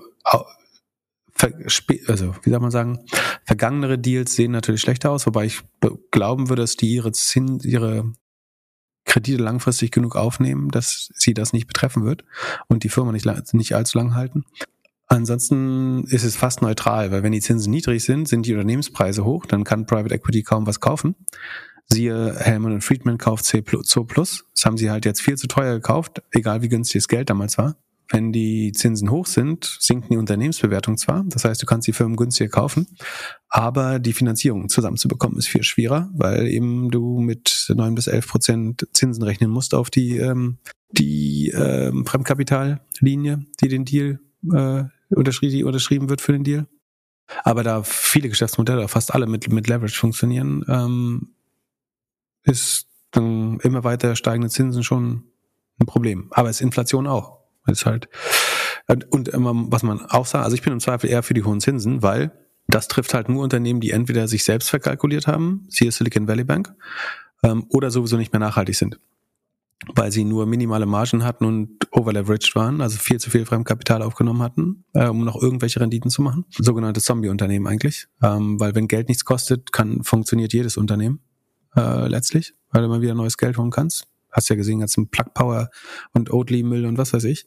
Ähm, und jetzt, wenn Geld wieder Geld kostet oder wenn ja, die Kapitalkosten wieder steigen, dann führt es meiner Meinung nach eher zu einer Bereinigung und das wiederum führt zu einer Reallokation der verfügbaren restlich Restmittel zu den besten Modellen. So funktioniert Börse und Kapitalkosten ja eigentlich, dass nur die besten Modelle so profitabel sind und so schnell wachsen, dass sie Geld bekommen, gerade wenn Geld knapp ist, ähm, was automatisch zu der optimalen Verteilung, wenn man von externen Effekten und so weiter absieht. Äh, aber wir leben ja in einer perfekten Welt, so man macht äh, die Welt so einfach, dass man sie durch Modelle lösbar machen kann als äh, Wirtschafts, ähm, Wirtschaftswissenschaftler. Das heißt, wir sehen von Effekten, äh, von externen Effekten ab und dann kann man sagen, dass die optimale Kapitalallokation passiert eben, dass das Geld der höchsten Rendite hinterherläuft ähm, und dann wandert jetzt Kohle eben zu den Unternehmen, die überleben. Und so ist, tritt auch für die Gesamtwirtschaft die optimale äh, Konfiguration ein, während es eben gut ist, dass die Unternehmen, die Ressourcen gebunden haben, nur weil das Geld billig war, die haben ja zum Beispiel Entwickler. Also sag's irgend so ein Business, was noch nie Geld gemacht hat, so ein C3 AI, was nicht wächst, äh, die, äh, irgendwie so viel Verlust wie Umsatz macht. Ähm, da arbeiten 2.000, 3.000 Leute, wahrscheinlich 10.000 Leute. Ähm, das wäre viel besser, wenn die bei Unternehmen arbeiten, die wachsen, Wirtschaftswachstum generieren und Profite machen. Ähm, von daher ist, ist, ist, funktioniert eine Welt mit Zinsen, glaube ich, eigentlich besser. Magst du noch die letzte Frage von Carsten machen und uns dann ein bisschen durch die Krypto-News nehmen? Ähm, Carsten hat gefragt, seht ihr ein Vertrauens... Also es geht um die letzte Folge, wo wir über Block gesprochen haben und Block wurde von dem Shortseller Hindenburg Research äh, von Nate Anderson attackiert, ähm, mit Vorwürfen belegt. Ähm, Carsten fragt, seht ihr einen Vertrauensverlust bei den Nutzerinnen von Block? Und wie wirken sich mögliche Zweiteffekte auf das restliche Finanzsystem und vor allem die bei Fintechs aus? Vertraut zum Beispiel die breite Masse dadurch eher wieder den klassischen Zahlungsdienstleistern wie Visa und Mastercard? Können Visa und Mastercard in dem Zusammenhang überhaupt disruptiert werden, wenn sie seit Jahrzehnten zu Jahrzehnten verlässliche Zahlungsdienstleistungen für Millionen von Kunden und Kunden mit weltweitem Netzwerk von tausenden Händen, Restaurants, Hotels, also Akzeptanzstellen. Falls ja, wer, können der wer könnte der Resapter werden? Denn auch für Apple und Google Pay braucht es eine Karte, in der Regel von Visa oder Mastercard ausgegeben. Ausgegeben werden von Banken, aber wir verstehen, was gemeint ist. Also Vertrauensverlust finde ich ein ganz spannendes Thema. Mein Gefühl ist, das ist, also der, der oder die Durchschnittsverwenderin kriegt davon glaube ich, gar nichts mit. Ist mein Gefühl. Im Fall, ähm, im Fall in Square. Ähm, so wie in, man könnte jetzt sagen, wenn sich das häuft, dass diese ganzen Krypto-Pleiten passieren, dass irgendwie eine Neobank crashen würde. Aber das ist ja nicht, was passiert. crashen tun, also was, was der Durchschnittsnutzer, Nutzerin in der Tagesschau hört, ist, die Credit Suisse und die Silicon Valley Bank kippen um. Das sind nicht die Fintechs, ähm, obwohl Fintechs natürlich auch pleite gehen. Von daher gibt es ein Vertrauen. Ich glaube eher, dass die Leute, die nie vertraut haben, sagen, ich habe es euch doch gesagt. Ähm, das heißt, da kommt es zu keinem zusätzlichen Vertrauensverlust. Also die, die schon immer gesagt haben, das wird doch nichts, die sehen sich natürlich jetzt bestätigt. Die, die es schon immer haben sehen wollen, die entmotiviert es, glaube ich, auch nicht. Und die, die dazwischen sind, die kriegen es noch nicht 100% mit, würde ich sagen. Aber das ist natürlich die Gefahr, dass Leute dann irgendwann wie beim neuen Markt damals einfach 20 Jahre lang keine Fintechs mehr anfassen. Gerade wenn du wirklich mal selber Verluste erlitten, erlitten hast oder so. Ähm, ich glaube aber, dass im Moment glaube ich noch, dass der Case bei Square ein bisschen, ich glaube, der Kurs hat sich, hat der Kurs sich wieder gefangen. Ähm, Sekunde. Ja, es ist minus 16 Prozent, wenn du die letzten fünf Tage anguckst. Okay, aber der Markt war, glaube ich, auch schlecht. Wie, wie auch immer. Ja.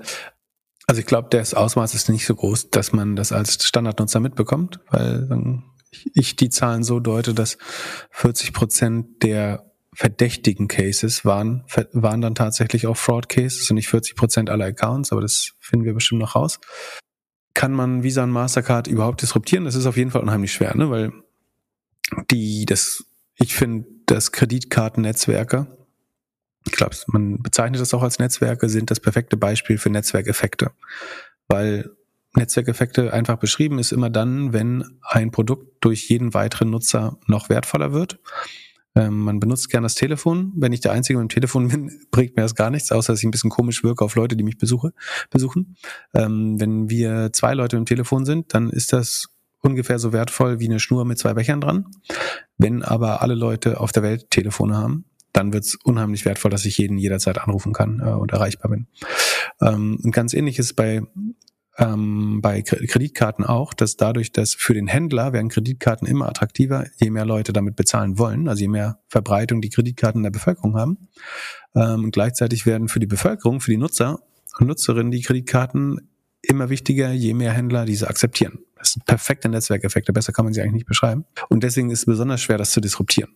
Der einzige Grund, warum ich glaube, und das haben wir ja schon ein paar Mal erzählt, dass das disruptierbar ist, ist, weil am Ende ganz viele Transaktionen tatsächlich schon über die mobilen Operat ähm, Betriebssysteme geht, also über iOS und Android. Da sind noch Karten involviert, das ist vollkommen richtig. Ähm, nicht immer, bei PayPal kannst du ja auch per Lastschrift zum Beispiel bezahlen, bei Google Pay weiß ich nicht. Das kann sich aber jederzeit ändern, theoretisch. So, das ist vor allen Dingen Bankenregulierung und auch das, dass die Tech-Konzerne noch gar nicht interessiert daran sind, diese Bankdienstleistung zu übernehmen, sondern dass sie vor allen Dingen die Daten äh, haben wollen und die, die Einfachheit der Nutzung. Die, die Bankdienstleistung können sie jederzeit noch selber übernehmen, wenn sie wollten. Ähm, ich glaube schon, dass Apple und Google ernsthafte Bedrohungen noch darstellen für die großen Kreditkartennetzwerke. und Square, auch wenn sie die kritische Masse erreichen würden, dass ich davon ausgehen kann, dass ich bei einem Händler oder bei einem Freund mit der, dass ich davon ausgehen kann, dass der auch Square hat Geld hin und her schicken kann, dann kann ich es eigentlich in einem geschlossenen Wallet-System, dann brauche ich auch keine Kreditkarte mehr zwangsläufig. Ich glaube, die Chance gibt's schon, aber die Kreditkartennetzwerke sind natürlich unheimlich stark befestigt äh, mit ihren Netzwerkeffekten. Ich sage nicht, dass es einfach ist. Es ist nichts ist schwerer als ein Business mit Netzwerkeffekten äh, anzugreifen. Es sei denn, du hast selber eins, ne? Siehe TikTok versus Facebook oder so. Aber Facebook hält sich ja noch ganz gut dafür, wenn du überlegst, wie stark die Konkurrenz ist, hält sich Facebook ja trotzdem noch relativ stark. Ich glaube schon, dass es möglich ist, aber es ist nicht, nicht einfach. Genau, aber äh, Vertrauensverlust finde ich ganz spannend, die Frage. Ich habe das Gefühl, dass so Fintech-Ernüchterung noch überhaupt nicht eingesetzt ist. Ich kann mir vorstellen, dass bei Krypto sich viele die Hände verbrannt haben. Ich könnte mir vorstellen, dass bei Aktien sich wieder viele die Hände verbrannt haben und sagen, das ist doch alles Unfug, das probiere ich nie wieder. Nachdem ich dachte, es kann nur aufwärts geht. Aber dass in die Player dahinter grundsätzlich das Vertrauen fehlt, glaube ich nicht. Das ist ja auch der große Vorteil von Regulierung, muss man mal sagen. In, zumindest in Europa. Und wenn sie funktioniert, dann ist es fast unmöglich, dass die Institution dahinter dich enttäuscht, weil sie eigentlich keine Fehler machen darf. Es gibt wirklich ganz relativ wenig Fuck-up-Potenzial, dass also das Geld verschwunden geht oder du die es gab ein paar Fraud-Fälle bei einzelnen Neobanken oder bei nee bei allen Neobanken gibt es Fraud-Fälle äh, eigentlich zu in unterschiedlichem Ausmaß, aber von daher glaube ich ist im Moment Vertrauensverlust an in Fintechs noch kein Problem. Ähm, wo wir gerade bei Vertrauensverlust in Krypto waren allerdings, da haben wir nach FTX so ein bisschen spekuliert, wer eigentlich die nächsten Plattformen sind, die jetzt äh, fallen. Und äh, CZ oder CZ von Binance war ja der, der bei FTX quasi den Stecker gezogen hat und äh, oder den Bankrun bei FTX ausgelöst hat. Das war ja eigentlich auch eine Art von Bankrun, wenn man es so sieht, obwohl die Ursachen auch da ganz woanders lagen. Ähm, und jetzt steht logischerweise, was schon immer vermutet worden war, Binance selber im Kreuzfeuer. Und zwar hat die CFTC, das ist die äh, Commodities äh, Commodities and Futures Trading Commission, glaube ich, ähm, also die Behörde, die die Termingeschäfte überwacht. Das, es war im Hintergrund, es haben sich in den USA ja immer die SEC, FTC und äh, CFTC gestritten, wer jetzt denn die Krypto regulieren sollte. Ähm, und die CFTC hat jetzt offenbar gesagt, zumindest für Optionsgeschäfte und äh, Termingeschäfte, also Commodities und Futures, Futures sind quasi die Terminkontrakte an den Terminbörsen in den USA, sind definitiv wir zuständig und allein da finden wir ausreichend Verstöße bei Binance, um dem nachzugehen. Ähm, unter anderem werfen sie ihnen vor, dass sie halt diese Geschäfte niemals so hätten in den USA machen dürfen, dass sie beim, K äh, beim ähm, bei der Compliance äh, KYC, AML Verstöße gemacht haben, dass sie Kunden mehr oder weniger angeleitet haben, per VPN die US-Sperren zu umgehen. Also ähm, sie sollen quasi gesagt haben, wenn du ein VPN benutzt, kannst du uns über Singapur oder was weiß ich, weiß nicht mehr welches Land es war, ähm, nutzen, während wir in den USA noch ähm, verboten sind. Und äh, es kommen lustigste, im, im, in der Anklageschrift kommen lustigste wie man sagen, Zitate und ähm, Beweise schon äh, zum Vorschein. Unter anderem, dass man interne Berichte hat, wo vollkommen klar raus wird, dass man sich bewusst war, kriminelle äh, Organisationen, also denen Zahlungsmittel zur Verfügung zu stellen oder Zahlungswege zur Verfügung zu stellen. Also da wird so über Hamas-Konten berichtet, im Sinne von, sie überweisen typischerweise kleine Beträge, um nicht aufzufallen im AML, also Anti-Money Laundering, äh, Anti-Geldwäschegesetz. Ähm, dann wird darüber gelächelt, dass man für 600 Dollar aber doch keine Kalaschnikow kaufen könnte. Und also man war sich sehr bewusst offenbar darüber, mit welchen Parteien man auch im Geschäft ist bei Binance. Äh, es wird über Hamas gesprochen, über, äh, ich glaube, russische Akteure und so weiter. Und also es sieht sehr danach aus, als wenn Binance nie wieder in den USA einen Fuß auf den Boden äh, bekommen sollte. Was ja so ein bisschen eventuell das war, wo ähm, FTX gelobbyt hat, um selber reguliert zu werden in den USA und Binance rauszukicken. Das wurde ja mal spekuliert, dass das der Grund ist, warum CZ bei FTX den Haken, äh, den Stecker gezogen hat, weil sie Angst hatten, dass FTX mit den USA zusammen sozusagen dafür sorgen will, dass nur noch Coinbase und FTX legal sind. Und genau, jetzt ist FTX übrigens hat sich, äh, gibt es ein neues Verfahren gegen Sam Bankman-Fried, weil er 40 Millionen, weil er 40 Millionen an chinesische Politiker überwiesen haben soll an, an, an Krypto. Da, also, dass Politiker sagen, äh, käuflich sind, ist ja nicht überraschend, aber man muss den Chinesen zugutehalten, sie sind immerhin ähm, teure ähm, im, Ver im Vergleich zu den US-Politikern, die äh, Sam Bankman-Fried deutlich günstiger, günstiger eingekauft hat. Genau, was haben wir noch aus der Krypto? Achso, Crypto.com zieht sich außerdem aus Deutschland zurück, Bahrain ähm, vermeldet exklusiv Finance Forward. Es ist auch sehr auffällig, wie alle Kryptobörsen einen neuerdings nach neuen ähm, äh, AML-Verfahren und so. Also ich habe drei, vier Kryptobörsen, an denen ich mal registriert war, die mich jetzt bitten, nochmal das Verfahren abzuschließen. Ähm, wahrscheinlich, was da auf mich schließen lässt, dass vielleicht von Anfang an nicht ganz sauber war. Ähm, weiß nicht, wo hast du denn Krypto eigentlich jetzt noch rumliegen? Hast du noch welches? Ich habe äh, nichts mehr auf irgendeiner Börse. Also, oh, Profi. Ist alles auf dem Hardware-Ledger? Äh, muss ein bisschen ja, was lernen. den hat mein Hund gefressen. Was? Genau, genau, den, genau. Also musst den Ähm. Hund aufschneiden, sonst kommst du nicht an das Ding ran. Okay. Also äh, mein Gefühl ist, dass sie alle versuchen, noch schnell KYC und AML nachzuholen gerade oder, oder erstmals vernünftig zu machen. Genau, also FTX ähm, hat vermeintlich äh, in, in China bestochen. Ähm, Crypto.com zieht sich aus Deutschland zurück, mehr gibt's bei Finance Forward ähm, darüber. Auch da geht's letztlich darum, dass sie gewisse Geschäfte eventuell niemals legal in Deutsch, also sie hatten mal einen Partner gesucht dafür, diese Partnerschaft scheint aber nie zustande gekommen zu sein. Ähm, kann man sich dort durchlesen. Und Binance geht's in den US an den Kragen. Wir sind bei der, ich weiß nicht, welches Folge war, aber das, das alte Problem ist, es gibt kein Incentive, dieses Business richtig zu machen. Ähm, der einzige, der ist im Moment compliant, die Coinbase hat ja auch das, äh, die Wells Notice von der SEC bekommen. Also eigentlich gibt's gerade keine legale Kryptobörse, wenn ich mich nicht irre. Kraken, gelang nichts mehr von Kraken gehört. I don't know, die freuen sich wahrscheinlich, ducken sich in irgendeine Ecke und hoffen, äh, dass die anderen alle die Kugeln einfangen für sie. Aber es, wenn du keine Anreize hast, ein System legal aufzusetzen, dann kannst du nicht erwarten, dass irgendjemand es legal aufsetzt. Äh, bei Coinbase werden wir sehen, inwiefern. Ähm, die schienen ja noch die saubersten zu sein, aber auch da ist die SEC jetzt dran. Sonst gibt's noch Mini-News von Amazon. Ähm, genau, Amazon fängt jetzt auch an, mit den Retouren äh, zu wirtschaften. Also sie haben sich bestimmt schon immer Gedanken gemacht, wie man das besser machen kann, aber es soll jetzt auf der Webseite einen Tag geben, wo angezeigt wird, dass gewisse Items besonders oft retourniert werden. Das ist eigentlich eine indirekte Strafe für Händler, würde ich sagen, wenn dran. Also die Frage ist, soll das Kunden dazu bringen, zweimal zu überlegen, ob sie es wirklich brauchen? Wäre dann natürlich super im Sustainability-Bereich äh, Bericht das zu erwähnen. Oder bestraft man damit nicht indirekt Händler, die schlechte Qualität liefern? Und letztlich wird es ja so sein, jeder E-Commerce-Händler muss irgendeine Strategie für, äh, für Retouren haben. Das kann sein, wir deincentivieren sie, wir hauen Kosten da drauf, wir verbessern unsere Strukturen, werden noch effizienter automatisieren. Ähm, wir machen Loyalty-Programme, die das incentivieren, Dinge nicht zurückzuschicken.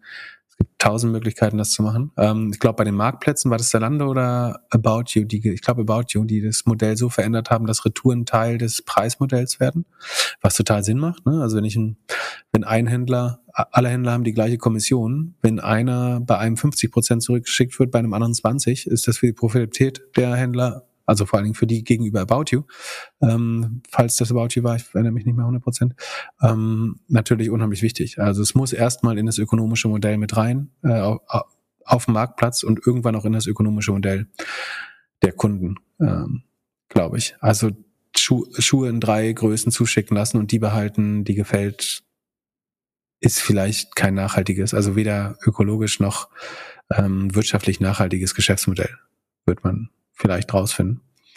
Ähm, und vielleicht muss man einfach schneller, unkomplizierter liefern, damit man eins nach dem anderen probieren kann. Oder es gibt die ganzen Lösungen, wie kann man den Fit auch besser vorher schon überprüfen. Genau, aber Amazon macht jetzt, beginnt jetzt erstmal damit, dass sie sagen, es, es kommt so ein Aufkleber an Produkte ran, die besonders oft zurückgeschickt äh, werden.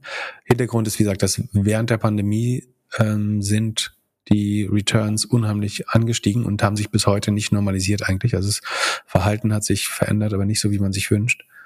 Genau. Das, bei Amazon war es auch einfach ein bisschen zu, zu einfach wahrscheinlich, die Dinge. Wenn die Dinger markiert werden, dann wird ja die Conversion komplett in die, also absacken, oder? Wenn du siehst, ja. wenn du shoppst und siehst, hey, das Ding wird viel retourniert. Es hilft auch nichts, wenn die Conversion hoch ist, aber dann wird es zurückgeschickt. So, wenn es, ich bei einer Retourenrate von 60 Prozent kannst du eigentlich kein Produkt mehr, kein Geld mehr verdienen wahrscheinlich mit dem Produkt, weil das Handling so teuer wird. Also es, ich glaube, es macht schon Sinn, das teilweise dann auch ähm, direkt ranzuschreiben. Wir glauben, dass du das nicht behalten wirst. Und es wirkt letztlich, als wenn du sie, das ist eigentlich wie auslisten. Du kannst auch sagen, sie listen die aus. Hey, wenn du da ranschreibst, das wird auch zurückgeschickt, dann heißt das eigentlich, eigentlich sollten die Reviews das so ein bisschen erledigen, das wundert mich noch so ein bisschen. Aber das wird weniger Gegenwind erzeugen, als wenn du einfach den Händlern verbietest, das noch anzubieten. Also was könntest du machen? Du könntest sagen, hey, das Zeug wird mehr zurückgeschickt, ich erhöhe dir die Gebühren dafür. Haben die Händler gerade gar keinen Bock drauf auf Amazon, glaube ich. Du könntest sagen, wir listen es einfach aus, wenn es so aufgeschickt, rausgeschickt wird. Hat Amazon aus, ähm, aus Antitrust-Gründen ganz sicher wenig Bock drauf gerade, dass sie eventuell Konkur Produkte, mit denen sie selber konkurrieren, auslisten. Oder du machst es so, du flexst es einfach, sagst, hey, das ist unser nächster Sustainability Effort und erreichst tatsächlich ein bisschen Sustainability und vor allen Dingen aber ein äh, finanziell besseres Ergebnis damit auch. Ich weiß nicht, ob es die Lösung ist, die sich durchsetzen wird. Ich habe nicht das Gefühl. Aber Fakt ist, dass die Logistikkosten so stark, also A hat sich das Kundenverhalten stark verändert und die Logistikkosten haben sich durch die Lohnstruktur, durch Inflation ähm, stark erhöht, sind von 19 auf 25 Prozent hoch bei manchen Playern. Das ist reine EBIT-Marge, die fehlt und irgendwoher müssen die 5 Prozent äh, Punkte EBIT wieder herkommen. Und es geht nur, indem irgendjemand dafür bezahlt oder indem man Logistik deutlich effizienter macht. Und es ist, ich sehe noch nicht, wie AI das lösen kann, ehrlich gesagt. Also AI kann das Lager ein bisschen effizienter machen, glaube ich. Das wird, glaube ich, auch noch, also chaotische Lagerhaltung muss AI eigentlich auch noch viel besser können. Ich glaube, gibt's einen, äh, ich weiß nicht von wem der war, einen coolen Podcast gehört über den Port of San, äh, San Francisco, das LA, glaub, ich glaube, äh, Port of LA, wo die den, den Hafenkran mit dem Quantencomputer steuern ähm, und der richtig viel Zeit spart dadurch, weil dieser Kran halt immer über dieses große Feld von Containern, also so ein D-Mac-Kran, weiß nicht, ob man es so ein, der so wie so eine äh, sehr cooles Lied von, ist das Gisbert von Knüpphausen eigentlich, Kräne? Egal. Ähm, ich ich bin ein bisschen durcheinander. Also der Kran fährt da über diesen Container hin und her und ist furchtbar langsam, weil er nicht so schnell bewegen kann und will und darf und es gefährlich ist. Ähm, und wenn man die Wege optimiert, ähm, kann man unheimlich viel Zeit sparen, was unheimlich wertvoll ist, um den Durchsatz im Hafen, was eigentlich der Hauptmitteleinsatz ist, zu erhöhen. Genau. So, Pip, du hast es geschafft. Kannst Feierabend machen. Wir sehen uns am Freitag auf der WHU. Bis dann, habt einen schönen Mittwoch. Und am Donnerstag im, am Deutschen Eck. Peace.